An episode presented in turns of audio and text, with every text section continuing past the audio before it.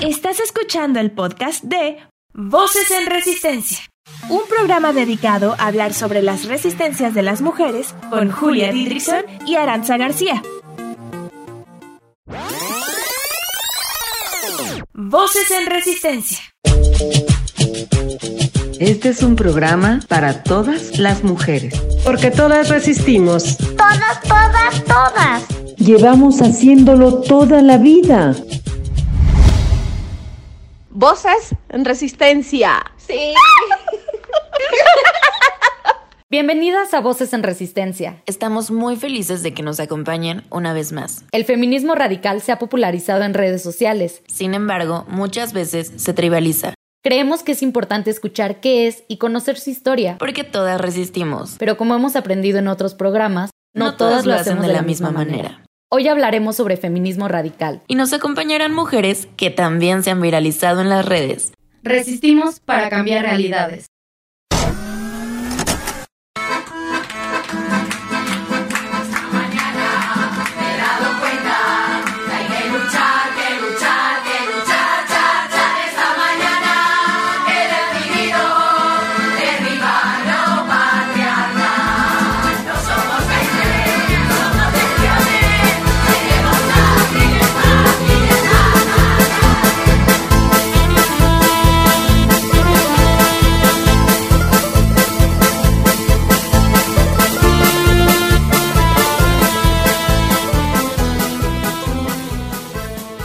El feminismo radical se desarrolló en Estados Unidos entre 1967 y 1975. En lo que se ha denominado la tercera ola del feminismo.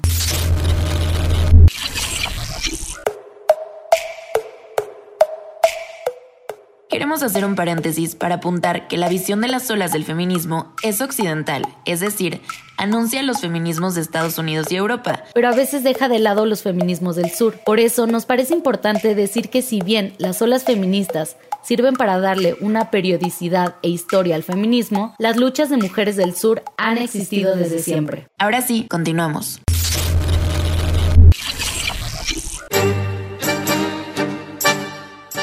Al momento de la tercera ola surgen en Estados Unidos círculos de mujeres para compartir experiencias domésticas. Este hecho hace que las reflexiones sean colectivas y al ver sus problemas en las otras, se dan cuenta de que la problemática familiar y económica es estructural. Estas asambleas derivaron en la creación del grupo New York Radical Woman, integrado por mujeres que se desligaron de los movimientos de derechos civiles. La razón era que estaban liderados únicamente por hombres. El feminismo radical tiene dos escritos fundamentales, La dialéctica del sexo, escrita por Sulamit Firestone en 1970, y Política Sexual de Kate Millett de 1969.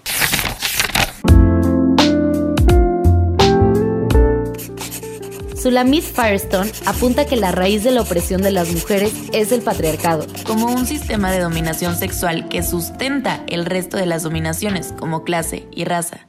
Lo personal es político.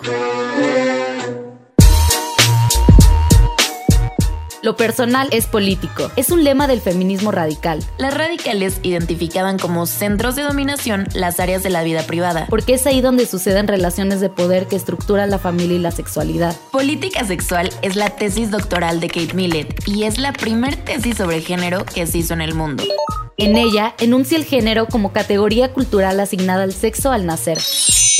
Para Millet, el poder masculino se sostiene gracias a la asignación de roles de género, porque los roles femeninos están orientados en satisfacer al hombre.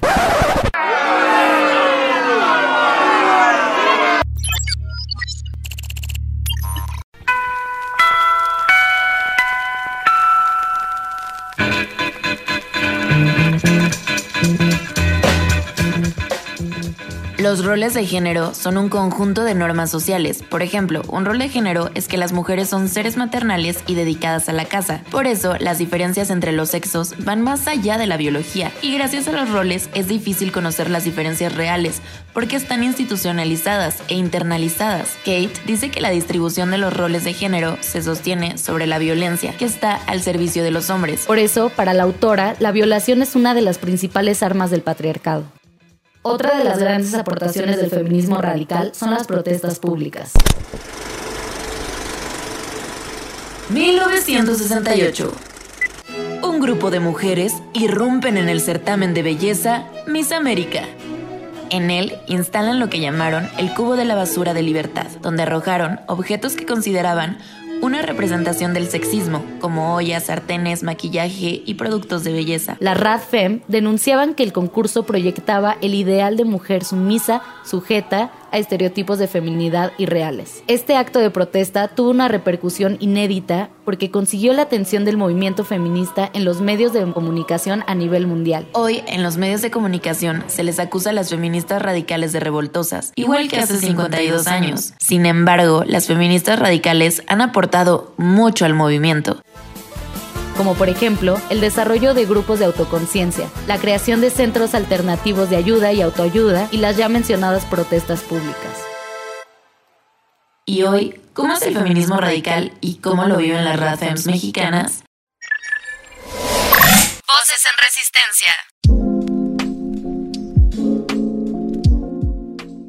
Me llamo Antonella, tengo 22 años, soy psicóloga y feminista radical. Me gustaría llamarme feminista autónoma, pero creo que no he hecho suficiente para ganarme ese título. Cuando me defino a mí misma es difícil escoger entre lo que yo veo y lo que proyecto al exterior. Defino mi experiencia en el mundo a partir de mi corporalidad, ya que considero que mi realidad material ha formado mi socialización, mi posición en la sociedad y por ende mi psique. Soy una mujer blanca con todos los privilegios que eso conlleva. También soy bisexual, por lo que politizo desde la resistencia a la heterosexualidad obligatoria. Vengo de una historia de mujeres sometidas en resistencia. Mi lucha viene cargada de la opresión de mis ancestras. Empecé a indagar en el feminismo cuando se volvió inevitable para entender mi propia existencia. Siempre he resistido al género que se me impuso, entendiendo este como una forma de opresión. Hoy trabajo en militar desde el cuidado y la sororidad, poniendo como prioridad a las mujeres y sexualidades disidentes, ya que me identifico con ambas. Voces en resistencia.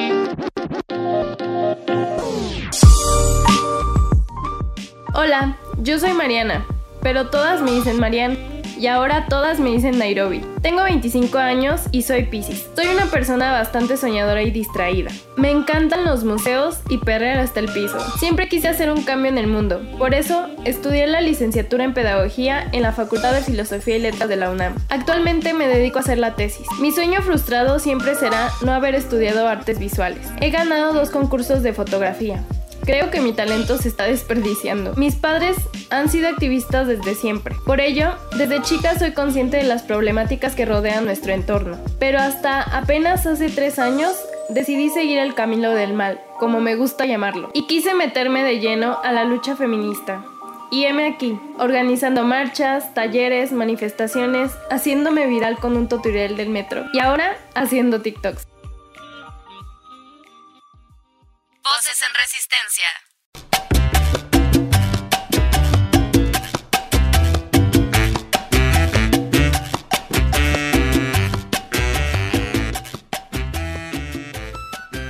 Tenemos a nuestras invitadas del día de hoy que por primera vez en Voces en Resistencia les pedimos ellas mismas que se presentaran, aunque para muchas de nosotras no necesitan presentación. Me siento muy feliz de compartir este espacio con ustedes y la primera pregunta es ¿qué es lo radical? ¿Quieres empezar a contestarla Anto y luego Nairobi? Sí, yo empiezo. Pues justo este creo que muchas veces como que se confunde esta palabra de radical como si fuera algo así extremo, ¿no? Y en realidad la palabra radical solamente viene del, del más bien como de la raíz, ¿no? O sea, justo lo que busca el feminismo radical es encontrar la raíz de nuestra opresión y para este mismo la raíz es la división entre personas por nuestro sexo, ¿no? O sea, que también lo ve como un constructo social, pero como que exista una división, digamos, como sexo-género en, el, en la sociedad, es como la raíz de la opresión de las mujeres. Entonces es eso lo que busca como, digamos, visibilizar la palabra radical. Okay. Nairobi, ¿quieres agregar algo más a qué es radical? Sí, eh, que es que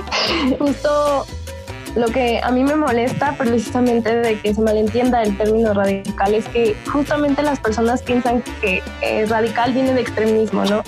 Y de que vamos en contra de los hombres y vamos a odiar a todos los hombres, entonces no, y lo que nosotros únicamente queremos es que nuestra opresión, queremos acabar con nuestra opresión desde la raíz. ¿Cuál es la raíz?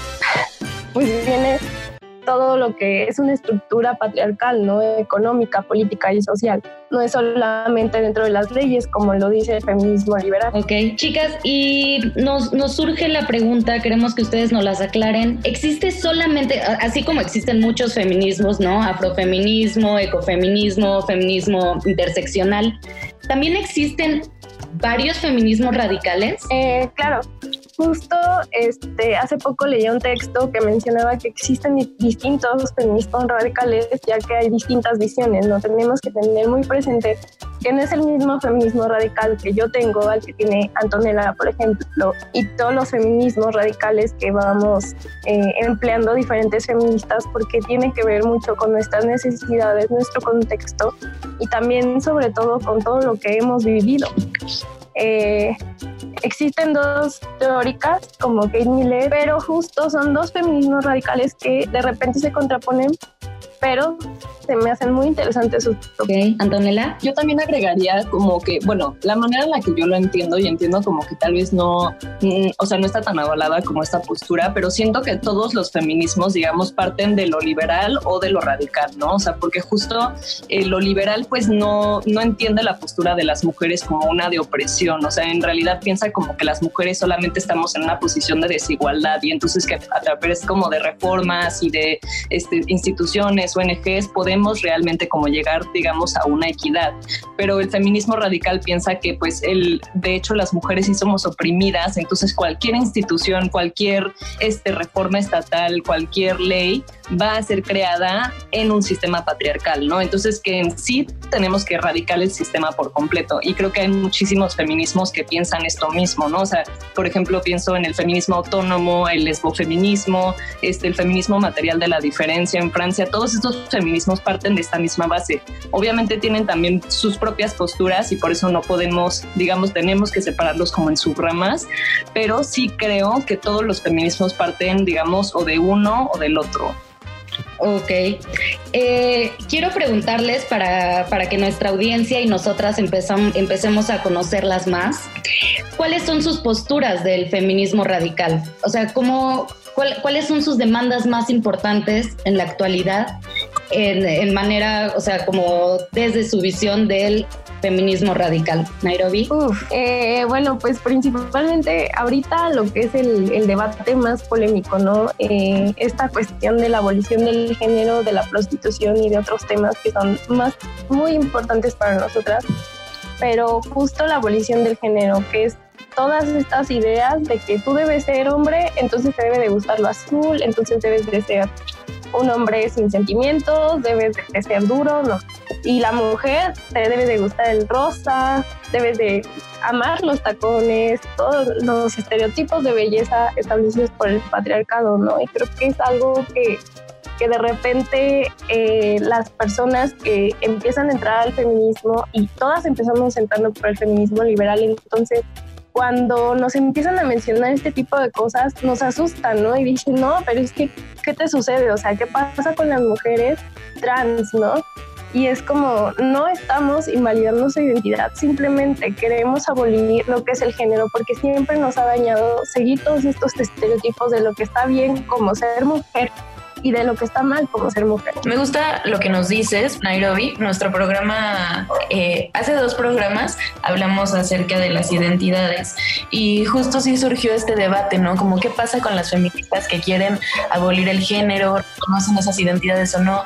Y me gusta que hoy eh, pues este, nos estén aclarando estas dudas. Anto, para ti, ¿cuáles son tus demandas en el movimiento? Creo que justo es partir de este abolicionismo, este, no solamente como del género, sino también el trabajo sexual, de la pornografía, este, porque creo que básicamente lo que el feminismo radical pide es, digamos, como no solo las migajas como de la lucha, ¿no? O sea, como no solamente queremos como el, este, bueno, el, esto es lo que te tocó, digamos, o sea, queremos una reforma completa, queremos una abolición completa como del sistema que es el que nos oprime, digamos, ¿no? Entonces, por ejemplo, también el feminismo radical es colectivo, a diferencia como del feminismo liberal que es muy individualista, porque no piensa que las, digamos, los derechos individuales de las mujeres pueden en algún momento liberarnos a todas, ¿no? O sea, digamos, yo soy una mujer este, con muchísimo privilegio, no soy una mujer blanca de una clase social alta y yo sé que si yo mañana escogiera, por ejemplo, empezar a ejercer el trabajo sexual, no tendría mayor complicación, ¿no? Pero sé también que es porque yo me encuentro en una situación en la que realmente tengo acceso a esas oportunidades, ¿no? Y también entiendo que yo lo pueda hacer en, en completa libertad, no significa nada para las miles de mujeres que de hecho sí son explotadas sexualmente y que no se encuentran en la misma posición de privilegio que yo. No sé si me estoy dando a entender. Pero entonces tú sí ves a la, prostitución como trabajo, eh, porque bueno, hay, muchas eh, mujeres radicales que ni siquiera lo ven como trabajo, sino como explotación o incluso como violación. ¿Tú sí reconoces que es un trabajo? Pues yo creo que, o sea, mira, la verdad es que para mí el feminismo, o sea, la, la parte más importante de mi feminismo es priorizar siempre a las mujeres, ¿sabes? Y siempre priorizar lo que ellas están pidiendo de mí. Y digamos que aunque yo no vea el trabajo sexual como un trabajo digno, por así decirlo, entiendo que muchas mujeres prefieren que se le llame trabajo porque eso habla acerca de su dignidad, por así decirlo. O sea, como una mujer, este, sí que está en situación de prostitución, em, o sea, más bien lo que, a lo que quiero llegar es que la palabra prostitución como tal ya tiene una carga negativa en la sociedad, ¿no? O sea, ya tiene una connotación, este, que pues se da como para muchísimos derivados, como por ejemplo conocemos la palabra puta que viene literalmente de la palabra como prostituta, ¿no? Y yo no quiero como tener, digamos, como esa correlación en, en, las palabras que yo utilizo. O sea, yo no quiero como que mi lenguaje esté permeado de estas connotaciones patriarcales que conocemos en la sociedad. Es la razón por la cual yo utilizo como el término trabajo sexual o digo trabajadora sexual, es para dignificar a la persona, no tanto para dignificar el trabajo como tal, porque no creo que ese trabajo se pueda ejercer en completa este, libertad y dignidad, ¿no? No sé si Nairobi, ¿quieres comentar algo respecto a lo que dice Anto? Sí, es que justo también viene a colación este término que es acuñado como el patriarcado de conocimiento, que es esta aparente libertad de que te están empoderando sexualmente cuando realmente lo único que estás haciendo es aportar al patriarcado en este supuesto libre albedrío de que, ah, sí, yo, yo estoy trabajando como prostituta porque yo quiero, pero realmente hay que ponernos a analizar más a profundidad y la mayoría de las prostitutas trabajan así o porque son forzadas o porque fue la única manera que encontraron donde la la, única manera en la que pueden sobrevivir, ¿no? Claro, justo creo que, o sea, la verdad es que yo también, o sea, digamos que me cuesta mucho trabajo hablar acerca de este tipo de problemáticas porque yo entiendo como que vengo de un contexto en donde no lo, no lo veo de cerca, por así decirlo, ¿no? O sea, como mi acercamiento al trabajo sexual es pues muy teórico, muy, este, desde el privilegio, muy, este, pues sí, ¿no? Académico, por así decirlo. Y, y bueno, también un poco desde este lugar lugar como, o sea, yo soy psicóloga de profesión, ¿no? Entonces me he acercado al trabajo sexual también desde un lugar como, pues, de la salud mental y desde buscar como qué es lo mejor para estas este, mujeres. Este, entonces, por eso como que intento muy poco, digamos, este, poner mi palabra como el ultimátum acerca de lo que significa ser trabajadora sexual o de la prostitución, porque sí entiendo y veo que para muchas mujeres esta es la única alternativa, ¿no? O sea, como al fin y al cabo seguimos viviendo en un sistema patriarcal en el que de hecho pues el trabajo sexual digamos que sí es una alternativa para muchas mujeres, aunque en, en mi mundo ideal ojalá no lo fuera, por así decirlo, ¿no? Entonces, yo nunca le voy a decir a una mujer que, que ejerce este trabajo como, oye, lo que estás haciendo está malo, lo que estás haciendo alimenta un sistema patriarcal, porque creo que eso, pues, hablaría solamente del privilegio en el que yo estoy, en el que nunca ha tenido que ser para mí como una opción, por así decirlo, ¿no? Entonces, por eso el abolicionismo es diferente como, por ejemplo, al prohibicionismo, que el prohibicionismo justo sí emite juicios morales, sí emite como juicios de valor, acerca de, la misma trabajadora sexual, ¿no? El abolicionismo, abolicionismo siempre parte de proteger a estas mujeres, de darles mejores alternativas, nunca como de criminalizarlas o darlas, ¿no? O sea, siempre lo que estamos buscando es darles a ellas todas las oportunidades posibles para ver digamos, qué es lo que ellas quieren hacer, o sea, desde dónde parten ellas para escoger, ¿no? Volviendo como a la historia sobre el surgimiento del feminismo radical, en la introducción nosotros hablábamos del feminismo radical en Estados Unidos, pero sinceramente no tenemos claro cómo es que llega a México, si llega justo a partir de la academia como en Estados Unidos o si, o no, o no sé, Nairobi, ¿nos puedes contar cómo llega a México? Yo tengo entendido que llega justo por los años 70, justo cuando ah, en Estados Unidos empieza a hacer todo un movimiento por, justo en el movimiento este, afro, ¿no? Y algo que, que, recuerdo mucho es que las mujeres empiezan a defender los espacios separatistas porque se dan cuenta que sus compañeros eh, no, no tienen las mismas ideas que ella y, ellas y piensan que terminando con el capitalismo se van a terminar con todas las opresiones y es cuando las mujeres deciden empezar a, a militar un, un, feminismo radical y separatista. Y creo que es justo cuando llega también en México porque se empieza a ver desde la academia como que las mujeres no hemos sido objeto de estudio. Y entonces eh, aquí se empieza a hablar no de un feminismo como tal radical, pero un feminismo liberal que solamente habla desde la academia y creo que el feminismo radical como tal aquí en México se empieza a ver muy poco a poco en estos como de los 90 para acá. Ok, eh, Anto, ¿quieres agregar algo? Sí, pues justo creo que como mencionaba este, Navi, pues esa en el 60, o sea, más bien el feminismo radical llega a México en el, con el movimiento estudiantil del 68, ¿no? O sea, como que existe este movimiento, pues digamos, muy parecido a lo que está pasando ahorita a nivel global de pues estudiantes, minorías, como digamos, alzando la voz en contra de las injusticias y pues el feminismo radical surge con eso mismo, ¿no? Sin embargo, también como decías, este, yo me atrevería a decir que el feminismo radical como tal no se constituye en México hasta los años 90, Y justo empieza cuando en México pues empiezan a haber estas reformas institucionales, empiezan a abrir ONGs, empiezan a haber instituciones que pues decían como buscar la igualdad de la mujer, ¿no? Sin embargo, pues las mexicanas feministas empiezan a ver que pues realmente no está habiendo un avance social acerca de cómo se ve a las mujeres, la violencia pues sigue creciendo, ¿no? Entonces las mismas feministas se dan cuenta de que las vías institucionales no están dando para la cantidad de, de que existen, ¿no? Y bueno, no solamente desigualdad, sino opresión. Entonces aquí el feminismo institucional en México, más bien el feminismo se divide en dos, el feminismo institucional y el feminismo autónomo, ¿no? Y esto empieza a partir también de los encuentros feministas latinoamericanos que se dan en Chile, se dan acá.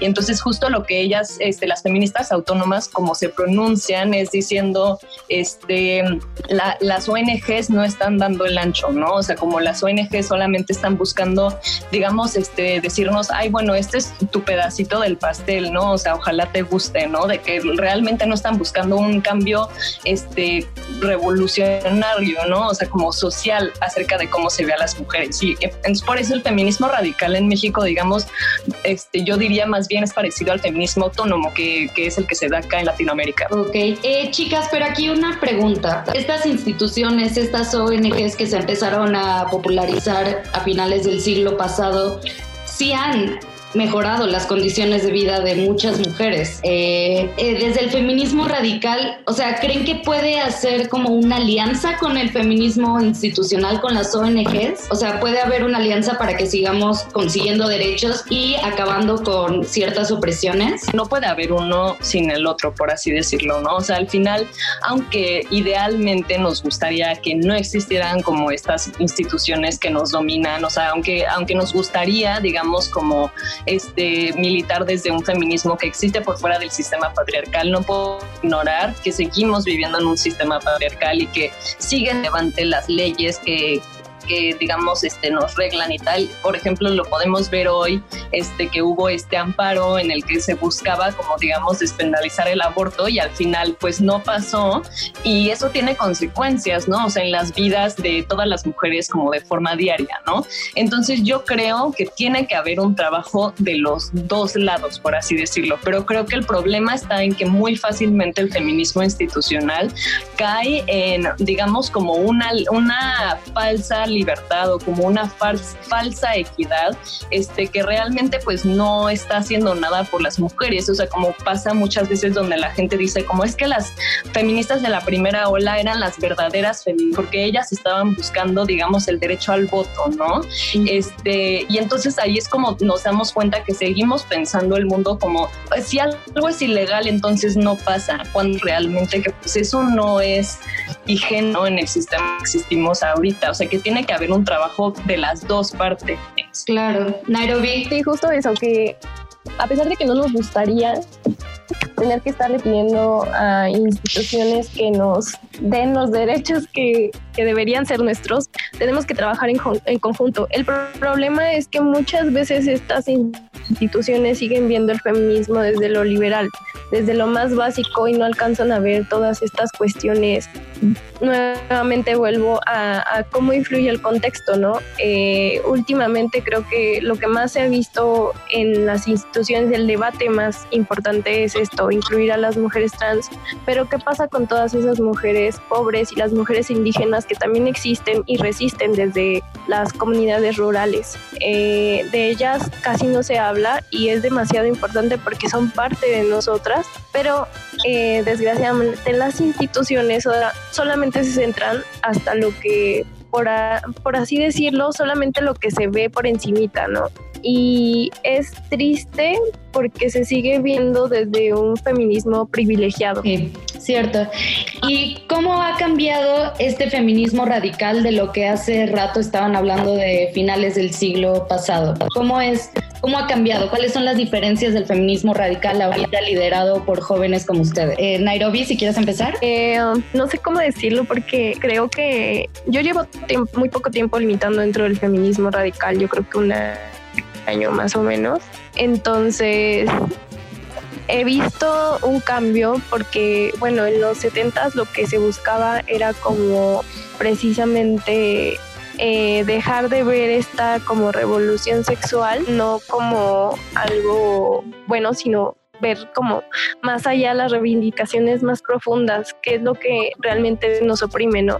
Y en este momento como somos seres transformadores, todo el tiempo estamos buscando, todo el tiempo estamos buscando nuevas cosas. Entonces, en este momento no, no tenemos las mismas demandas ahorita en este México que las que teníamos en los 70 cuando las mujeres no tenían como acceso a la tecnología, cuando no había otras cuestiones donde nos oprimían. Eh, yo también considero como que el feminismo radical en su momento falló mucho en ver cuestiones, digamos, de raza de clase, este, incluso como de las mismas preferencias sexuales, ¿no? O sea, como el, el feminismo radical, más bien algo que critican mucho las feministas negras de Estados Unidos, el feminismo radical es que habla como de la mujer, ¿no? Y como de todas las mujeres somos oprimidas por nuestro, nuestra condición de mujeres, que aunque estoy de acuerdo, también creo que no podemos decir, ah, todas las mujeres somos oprimidas de la misma forma, porque eso simplemente no es cierto, ¿no? O sea, creo que la diferencia entre el feminismo radical hoy en día y el feminismo radical de los 70 es que hoy en día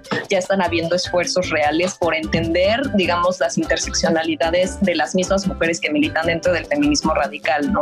Y creo que también ha sido muy importante, digamos, el o sea, que el feminismo radical llegara a Latinoamérica para darnos cuenta de esas cosas, ¿no? Porque claramente, pues, llega un feminismo radical este, extremadamente blanco, ¿no? Gringo, que pues muchas cosas nada más no aplicaban al, contexto en el que vivimos hoy en día. Entonces creo que una vez que estas este, feministas toman este feminismo y dicen, me gusta, digamos, algunas premisas, pero existen muchas cosas que también tenemos que visibilizar como justo, ¿no? O sea, la raza, la clase, la orientación sexual, la identidad de género, etcétera, etcétera. Entonces ya podemos empezar, digamos, a diversificar esta teoría y hablar este, pues de las individualidades de cada mujer, ¿no? Y dejar atrás como estos universalismos que creíamos como tan ciertos o que creían tan ciertos más bien. Es gracioso esto que, bueno, no gracioso, o sea, no sé, irónico, pero en todos los programas, en todas las entrevistas con distintos feminismos, ha salido esta parte de que no todas las mujeres somos iguales. Incluso en este programa Voces en Resistencia decimos, todas las mujeres resistimos, pero no todas lo hacemos de, la, de distinta forma. Y sí, ese que esta es una conclusión a la que no solo llega el feminismo radical, sino todos los feminismos. Eh, nos vamos a un corte musical y regresamos.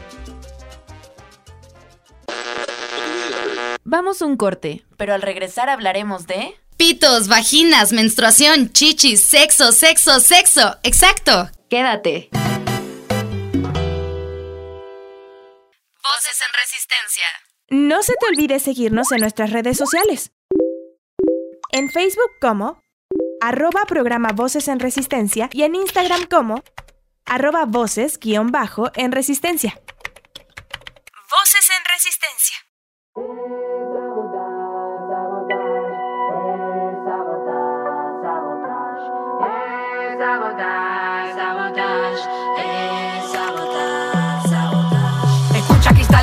Sirenas y alarmas. Sabotage, sabotage. Vestida de luto a las tantas saliendo de casa. Sabotage. Cara tapada, capucha, bandana. Sabotage, sabotage. Espera la carga tras la barricada. Sabotage. Nombre en clave y piso franco. Por si se tuerce el asunto. Guante blanco, todo controlado. El coche tintado está a punto. Han despitado sus fuerzas. Salió de casa con el plan en marcha. Revisaba el mapa y el material. Desactivada la alarma. Tapaba la cámara. Rápida tras la señal. Reventaba esa máquina. Paraban sus fábricas. Varios en distintos puntos de la ciudad. Masiva, ¿me recibes? Necesito informe de situación. Cambio. Solo un par de dígitos para descifrar el código. Por cada segundo un movimiento no hay margen de error. Accede a sus archivos y filtra la información. Mensajes de rebelión en la televisión. Y el comando esperando instrucciones. Llamadas en masa, saqueo, putrones. Sumir la ciudad en un caos. Cientos de presos liberados. Colapso de servicios. Unidades, brigadas sin efectivos. Tambaleantes del establecido. Llegará la calma después del ruido. Pistola de silicona para la puerta de esa TT. En el banco y en el cajero rompe fuerte ese. Ven, únete, ponte la bandana y sígueme. Que esta noche habrán cristales rotos en la sede del poder. Escucha cristales y humo, sirenas y alarmas. Sabotage, sabotage. Vestida de luto a las tantas saliendo de casa. Sabotage. Cara tapada, capucha, bandana. Sabotage, sabotage. Espera la carga tras la barricada. Sabotage. Sabotaje y arte es el vértice. Escúpeselo a sus cómplices. Organícese, falla pom dem, boni dem dem, boni dem dem. Son criminales en serie. Crecimos casi sin temerles. Préndelo ese molotov. Zúcala, tuerca va. Quémalo, vamos con todo. Sistema ya, su capital. Tómala, lúchala, ya está ardiendo la ciudad. Tira la taca que atrapa, raja su saca, cata la rabia que mata, funde su plata. Y si se escapa, ratata. Dios en alto va formándose el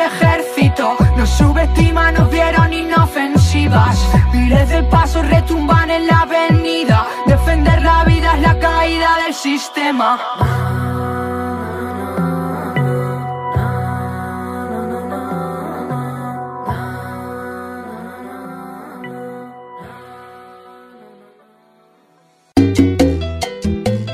Existen muchos tipos de resistencias. Cada una decide cómo hacerlo, hacia qué y en qué momento de su vida expresarlas. Te invitamos a descubrirlas con nosotras. Mi nombre es Julia Didrickson y yo soy Aranza García. Sintonízanos todos los miércoles de 4 a 5 en Violeta Radio. Voces en Resistencia.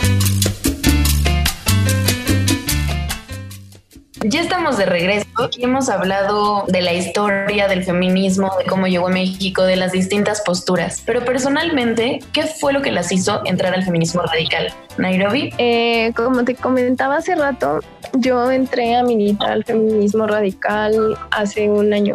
Desde hace tres años empecé a entrar al feminismo y me interesaba demasiado, ¿no? Pero como todas empecé por el feminismo liberal, defendiendo cosas eh, que yo decía, no, es que nada más es igualdad de género, o sea, las feministas radicales están locas, eh, son unas exageradas, o sea, eso no es cierto, ellas ya se van por la tangente y lo que quieren es el extremismo y todas estas ideas que son básicamente desde la ignorancia, ¿no? Pero creo que lo que a mí me fue metiendo poco a poco fue que en, en, mi Facebook empecé a agregar a más feministas radicales y fue como un crecimiento muy, muy curioso porque fue como un crecimiento en comunidad, porque se me hace demasiado, no sé cómo decirlo, chistoso que conozco otras como 50 compas que nos agregamos como hace un año y poco a poco todas nos fuimos radicalizando porque empezamos a interesarnos en todos estos temas de la abolición Y es muy curioso que ahora todas este, las que un año atrás nos conocimos, ahorita estamos en este camino porque nos dimos cuenta de que nuestra opresión va más allá de las leyes. Y, y se me hace muy, muy chistoso, ¿no? Justo toda esta generación que está entrando al feminismo está entrando igual por el liberal y justo por el, por el queer, que bueno, no vamos a entrar a, a hablar sobre el feminismo queer, pero... Eh, creo que fue eso, que me di cuenta que había demandas más profundas y me empezó a interesar porque desde chica he tenido estas inquietudes de que qué pasa con estas cosas, qué pasa con aquella, por qué tengo que vestirme así, por qué tengo que ser así, por qué tengo que actuar así, ¿no? Ante la sociedad y por qué se esperan tantas cosas de mí como mujer que yo no quiero dar, ¿no? Anda, justo yo entré al feminismo en general muy desde, digamos, como la teoría queer, porque yo empecé a darme cuenta como de este tema del feminismo cuando empecé a darme cuenta que me gustaban las mujeres. Entonces, bueno, yo obviamente, bueno, vengo de un contexto, digamos, como muy conservador, católico, en el que pues la heterosexualidad siempre fue como la única manera en la que yo podía como ejercer mi sexualidad. Entonces, este, al darme cuenta que me gustaban las mujeres, pues para mí fue, digamos, un shock porque yo ni siquiera, digamos, que sabía que se podía, o sea, así, digamos, como era el nivel de opresión, ¿no? O sea, como que yo me sentía como, digamos, hasta la única, pero pues justo yo entré, al feminismo, digamos, como en un periodo en el que el ciberactivismo en Tumblr era muy, muy fuerte, ¿no? Entonces creo que cualquiera como que tuvo Tumblr en la pubertad, este, puede como ser testigo a cómo era, digamos, como darse cuenta, ¿no? De estas diferentes orientaciones sexuales y diferentes como identidades de género y tal.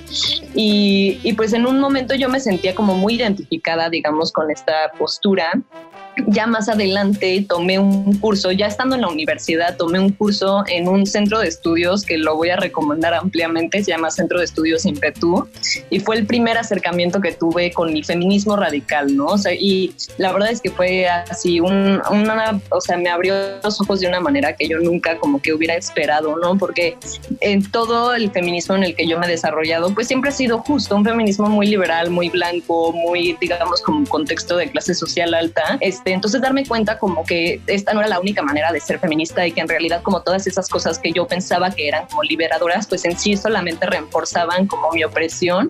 Este, pues sí, fue, fue digamos como para mí también hasta un alivio, ¿sabes? Porque digamos que yo siento que muchas veces para las mujeres el género es como algo que tenemos tan incrustado como natural que ni siquiera como vemos la posibilidad de que las cosas pudieran ser diferentes, ¿no? Entonces creo que entender como por primera vez como que todo esto pues solamente formaba parte de un sistema patriarcal y que yo podía desarrollarme libremente como persona de otra manera, este, pues sí, fue muy, muy liberador también para mí como en, torno a mi personalidad, digamos. Gracias chicas por compartirnos un poco de, de, sus personas. Las dos son TikTokers, ¿cierto? Las dos son famosas en TikTok. Quiero preguntar... Nairobi es mucho más famosa que yo. bueno, pero ambas le apuestan a estas nuevas herramientas eh, y aparte las transforman, ¿no? Porque bueno, TikTok eh, se ha visto mucho que para bailar, para hacer retos. ¿Cómo ustedes transforman esto y resisten desde estas nuevas herramientas eh, como TikTok. ¿Quieres empezar, Anto? Sí, pues justo para mí la verdad es que el tema de TikTok empezó como un chiste, o sea, como que dije, bueno, estoy aburrida en la cuarentena, vamos a descargar TikTok. Y luego como que me empecé a dar cuenta de realmente la herramienta que podía ser, ¿no? Porque yo, por ejemplo, me acabo de graduar de la universidad, tengo 22 años y entonces obviamente como todos los contextos en los que me muevo, pues son personas de mi edad, ¿no? O sea, y entonces como que encontrar estas chavitas muchísimo más jóvenes que yo, como ya militando este feminismo, pero realmente no sabiendo por dónde entrarle, dije como es que, o sea, esto es lo que a mí me hubiera gustado recibir, o sea, es la información que a mí me hubiera gustado recibir cuando tuviera su edad, ¿no? O sea, este es el contenido que a mí me hubiera gustado como estar consumiendo y justo como, o sea, como hablando un poco de cómo para mí fue tan importante Tumblr para entrarle al feminismo, dije como es que yo también puedo ser como esa persona para, para otras mujeres feministas que apenas están como buscando su camino, ¿no? Especialmente creo que ahorita que estamos en cuarentena y como que no tenemos acceso como a estos colectivos que digamos están presenciales, este, creo que cada vez más el Internet se vuelve como una herramienta en donde realmente podemos conectar sin estar presentes, ¿no? Totalmente de acuerdo. Nairobi, tú tienes ya casi 100 mil seguidores en TikTok, ¿o me equivoco? ¿Qué se siente ser influencer? ¿Qué responsabilidad te da? Ay, no, es, es mucha. Eh, al igual que Anto, o sea, esto empezó como un pinche juego, de verdad. O sea, en, me acuerdo que mi primer TikTok lo subí creo que a, finales de abril. Y, y, fue como de Lilo y Stitch. O sea, yo nada más entré a la aplicación a cagarme de risa o a distraerme de la cuarentena justo porque pues no, no se puede hacer nada, ¿no? Y me acuerdo que me encontré un audio de esta de Paulina, la de la Casa de las Flores, y dije, ay, voy a hacer un, video sobre el aborto, ¿no? Y ya, pues les gustaron a mis 20 seguidoras. y dije, ah, está chido. Y yo seguía haciendo TikToks. Y de repente se me, se me atravesó un video que decía tipo de este novios, ¿no? y ponían todo eso. Yo dije como, pues cómo podría darle la perspectiva feminista y dije, ah, pues para que no se viera como de burla, dije, pues voy a poner tipos de feministas en las marchas. Y subí el TikTok y de la nada se empezó a hacer viral y, de repente ya tenía 500 seguidores y yo, ay, wow, o sea, ya, ya se volvió esto serio, ¿no? Y, y todavía en mi Facebook, es que me acuerdo, o sea, yo de verdad nunca en la vida sido como de, de, popular nada. O sea, les juro que toda la vida había sido una persona que vivía en el anonimato total. Ni siquiera en Facebook tenía tantas amigas, creo que a lo mucho tenía 300. Y con mis amigas de Facebook me burlé y les dije como de háganme TikToker feminista, jajaja, ja, ja. y puta, ¿no? De repente ya estoy a nada de los 100 mil. Y, y, me acuerdo que, que ese, esa vez fue muy, muy loco porque al otro día yo era viral en TikTok, en Twitter y en Facebook. Y fue para mí como muy impresionante y de momento fue muy emocionante. Fue como qué chido que esto haya llegado, ¿no? Pero pues ahora qué hago, pues voy a seguir haciendo chistes porque creo que como pedagoga es una de las formas más eh, eficaces para hacer llegar este tipo de, de conocimiento, para cambiar el chip de que todo lo que aprendemos debe de ser por medio de una institución, ¿no? Entonces, eh, sí, no sé cómo sucedió que de la nada así, ¡pum!, exploté, porque yo veo a mis demás compas y, y pues todas van creciendo, ¿no?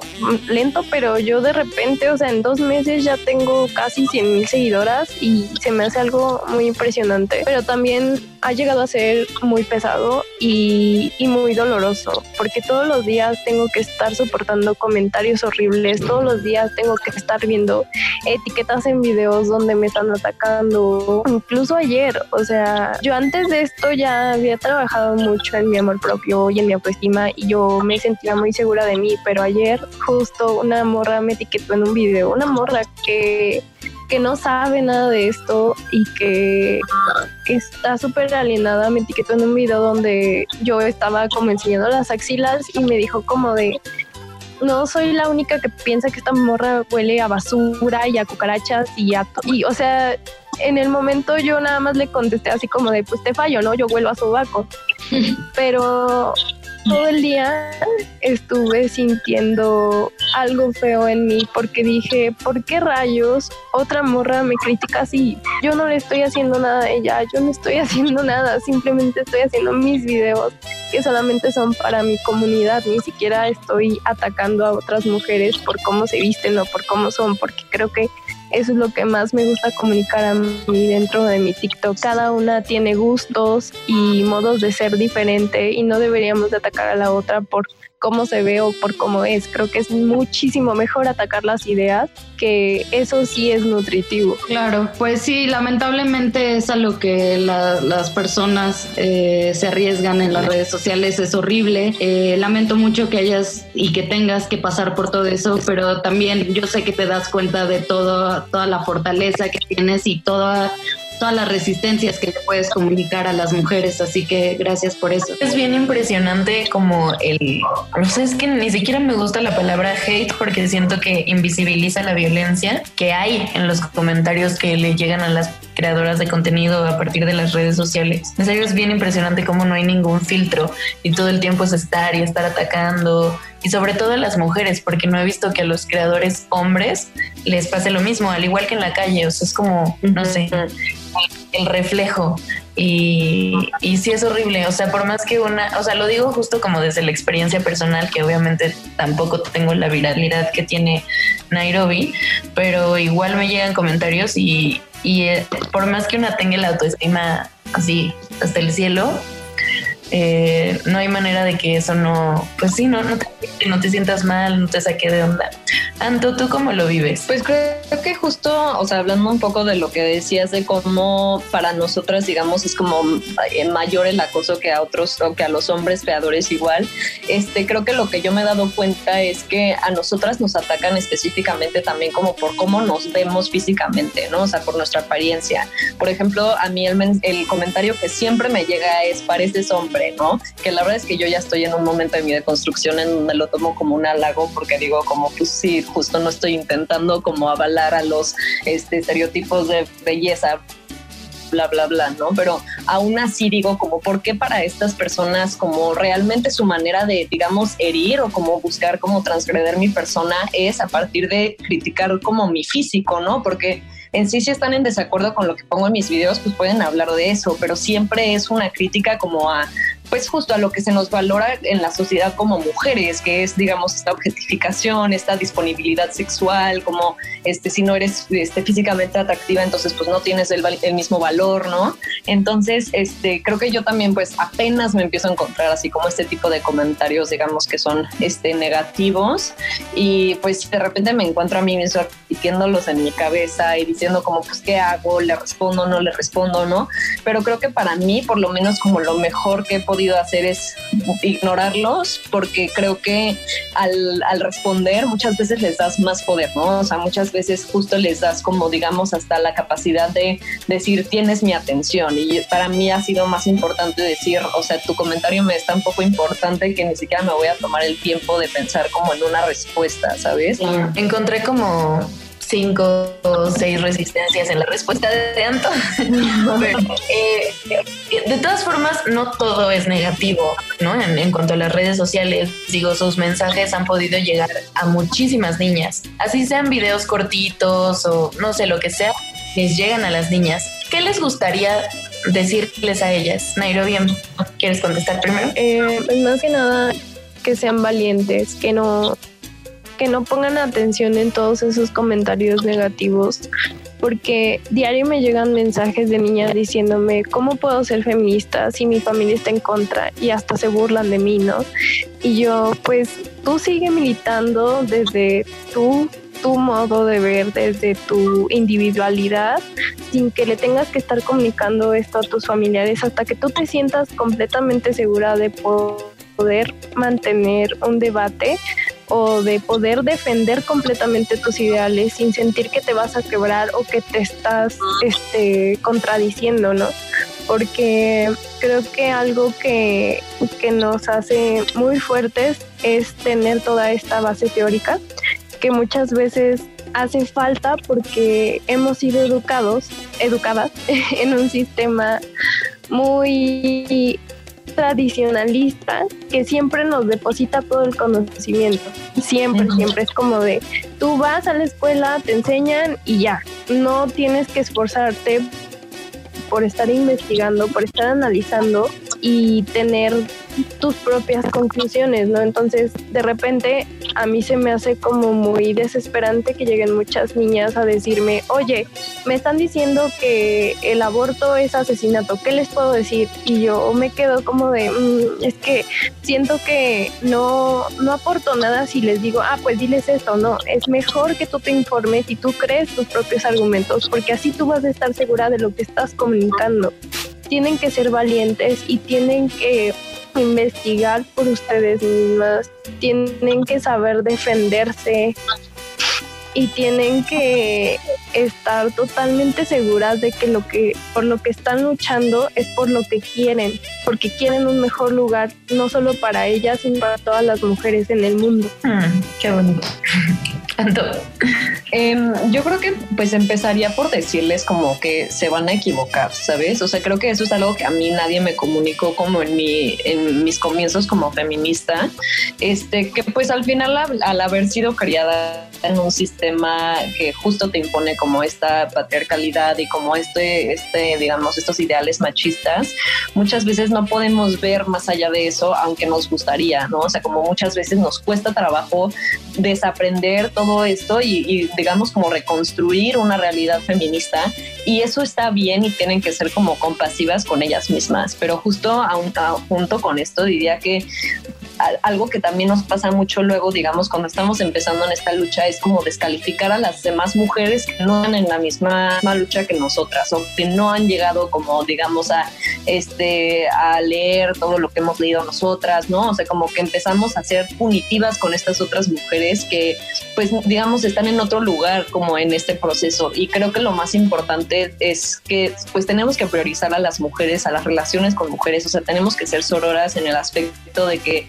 este, no se trata como de ser grosera o castigar a la, a la otra mujer que no está de acuerdo con nosotras, sino como justo de este, siempre hablar desde el cuidado y de ser empáticas con, con las realidades de otras mujeres, ¿no? O sea, creo que pues mucho de el feminismo se construye a partir de, pues literal, tener relaciones interpersonales sanas con otras mujeres y como de borrar, digamos, como esta competencia que nos han enseñado que debemos de tener con las demás, ¿no? Me gusta, sí, justo con lo que dice Anto, me gustaría agregar que a veces a, a nosotras que ya llevamos como mucho tiempo, o bueno, un tiempo militando, de repente creo que se nos acaba esta empatía porque me he cachado varias veces donde digo, es cómo es posible que, que esté tan tonta que no puede alcanzar a darse cuenta de que esto está mal, ¿no?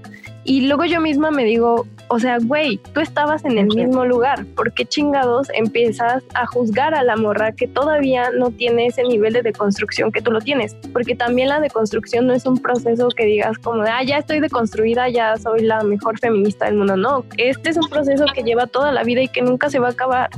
Porque siempre vamos a estar teniendo estos pensamientos machistas, ¿no? Yo estoy segura que todas nos hemos cachado en algún punto que también de repente nos comparamos o de repente estamos como de, no, mi feminismo es más válido que el tuyo. Y creo que también eso es un error de nosotras porque como ya estamos en este lugar, pensamos que es muy fácil y no recordamos lo difícil que fue para nosotras llegar a este momento. Con todas estas conclusiones, me parece que nuestra canción del corte musical quedó así como anillo al dedo. No sé si la conocen, pero se llama La Purga de Tribade. Eh, y me gusta mucho lo que dice la letra y sé que ya la escuchamos anteriormente, pero quiero remarcar cosas. Por ejemplo, en la letra podemos encontrar partes como Bájame del pedestal, soy mala feminista, yo también he sido invasiva, he aceptado mi rol de poder y me he venido arriba, etcétera, ¿no? Y justo me parece muy, muy bueno que se comente el te vas a equivocar, o sea, seguramente vamos a equivocar. Seguramente en algún momento de la militancia vamos a decir algo de lo que luego podremos cambiar, ¿no? Y, y también lo que comenta Nairobi de ser pacientes con las que apenas están iniciando, que a veces sí, o sea, se te agota la paciencia porque tú ya pasaste por ese proceso, pero de todas maneras, eh, pues nadie nace feminista ni nace, nace, consciente y hay que educar siempre desde el amor. Yo por eso estoy muy agradecida de compartir espacio con ustedes hoy, porque siento que justo a las radicales siempre se les acusa como, o sea, en el imaginario colectivo de la gente e incluso en el imaginario colectivo de muchas feministas, están como estas mujeres agresivas, violentas, que no escuchan, que todo es así, ¿no? Y, y no, o sea, hay que, hay que romper con esa idea y, y creo que ustedes al venir y compartirnos lo que piensan, lo, está, lo están haciendo. Sí, creo que, los feminismos, muchos feminismos tienen que aprender de, lo radical, tenemos que leer eh, teoría radical también, porque sí es cierto que al menos en, en mi persona quiero acabar desde la raíz con muchísimas opresiones. Así que por eso les agradecemos mucho que hayan estado aquí, porque así se puede ampliar el conocimiento de los distintos feminismos y que también abramos la posibilidad para trabajar en conjunto. Entonces, muchísimas gracias Nairobi y Anto. Me gustaría decir una última cosa. Claro.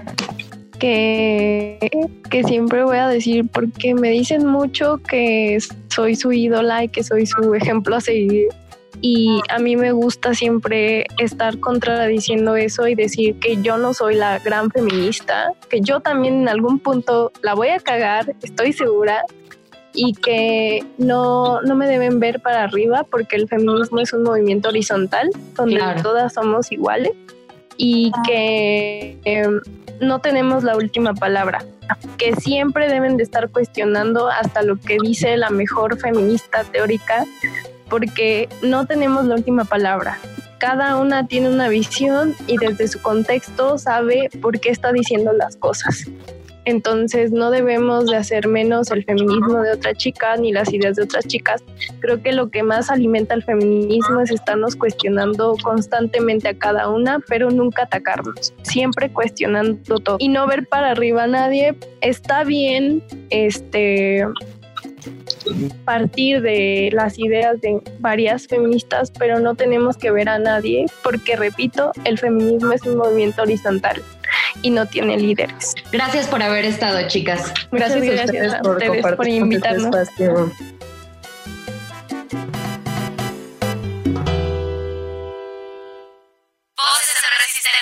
Mi nombre es Aranza García. Y yo soy Julia Didrickson. Nos escuchamos el próximo miércoles. Espera, espera. Voces en Resistencia tendrá una pausa en lo que trabajamos en la segunda temporada. Este ha sido un viaje sumamente provechoso. Hemos aprendido sobre apropiación cultural y trenzas. Platicamos con la rapera Mare Advertencia Lírica. Nos vimos en la necesidad de crear un programa dedicado a la pandemia y el cuidado a los círculos de mujeres, al activismo gordo, a la vejez, a la moda, al arte feminista. Incluso tuvimos un diálogo intergeneracional, donde nos acompañaron mujeres de 70, 50, 26 y 20 años para platicar sobre el feminismo. Tantas cosas han pasado en la primera temporada y todas esas gracias a ustedes. Nos era importante nombrar todos los programas porque atrás están las mujeres que resisten. Creemos que compartir saberes entre mujeres es otra forma de resistencia. Gracias por escucharnos cada miércoles, por dejar que te acompañemos en tu día, en tu casa, en la cuarentena. Gracias por hacer de este espacio tuyo. Ahora sí, nos, escuchamos, en septiembre. Se vienen cosas increíbles. Mientras, puedes reproducir los otros episodios. Hasta la próxima. Te queremos mucho. Todas las mujeres resistimos, desde la casa, la escuela, el trabajo, la vía pública y ahora desde la radio. Resistimos para que el feminismo llegue a más rincones y la sororidad se haga costumbre entre nosotras. Voces en Resistencia. No se te olvide seguirnos en nuestras redes sociales. En Facebook como arroba programa Voces en Resistencia y en Instagram como arroba voces guion bajo en resistencia. Voces en resistencia.